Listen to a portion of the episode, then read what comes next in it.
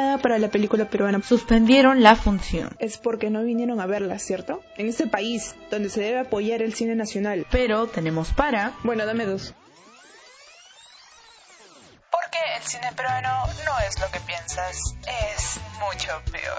Butacada. Comenzamos. Butacada.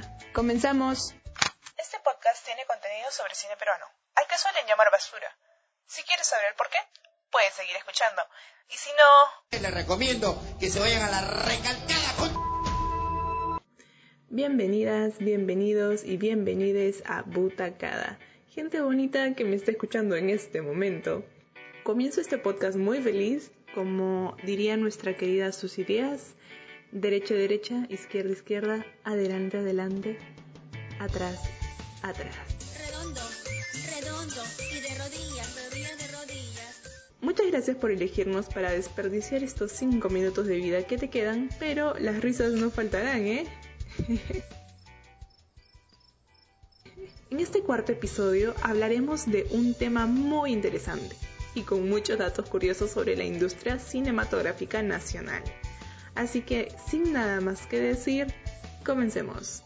Hablaremos de las películas que se crearon basadas en libros. Uf, o sea, la verdad es un tema que disfrutaré mucho porque si bien no se debe asociar las novelas con la vida personal del escritor, mmm, soy comunicadora, me gusta el chisme. Y a decir verdad, el escritor peruano se deja mucho en bandeja con las películas que presentaremos en este capítulo.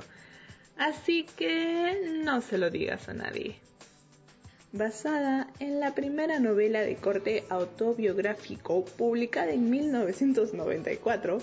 Yo ni estaba en planes para entonces. Ah, cierto, nunca lo estuve.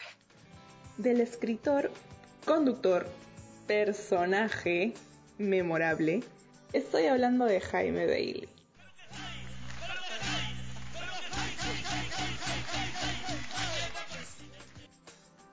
No se lo digas a nadie, dirigida por... Sí, ya sé, los tengo harta. pero dirigida por Pancho Lombardi. La cinta relata la vida de Bailey. Disculpen, lapsus. La cinta relata la vida de Joaquín, un joven homosexual de la alta sociedad de Lima. Desde pequeño no se sentía parte de la normalidad en ese entonces y convive con el prejuicio de una sociedad homofóbica. Algún día voy a dejar las drogas, los chicos, me voy a casar, tener una familia y todo lo demás. No te mientas, Alfonso, no vas a poder. Quizá puedas dejar la coca, pero los chicos, lo dudo. Fuera de bromas, creo que viendo el mundo con más amor y empatía, y menos odio y rencor, se pueden mejorar muchas cosas. sí, como si estas cosas pasaran. Para matar dos pájaros de un tiro, hablemos del breve paso de Mario Vargas Llosa por filmes nacionales. La ciudad de los perros, Pantalón y las visitadoras, Los cachorros, La fiesta del chivo, son las películas basadas en los libros del Nobel de Literatura. Lo interesante es que las dos primeras fueron dirigidas por la misma persona, Pancho Lombardi. Ay, tengo un problema con ese hombre. Creo que todos sabemos que no todo lo que se escribe en una novela se retrata en la película. Quiero decir, en el libro era la brasilera y Lombardi lo cambió por la colombiana, no mejor interpretado por Angie Cepeda, que era de esta nacionalidad y la estrella del momento. Finalmente, una película que recomiendo mucho la vean es Magallanes, basada en el libro de Alonso Cueto, La pasajera. La vida de un taxista da un giro inesperado el día que una mujer que conoció hace 25 años, en los años violentos por la guerra política, se sube a su vehículo, teniendo un reencuentro inesperado con su pasado oscuro.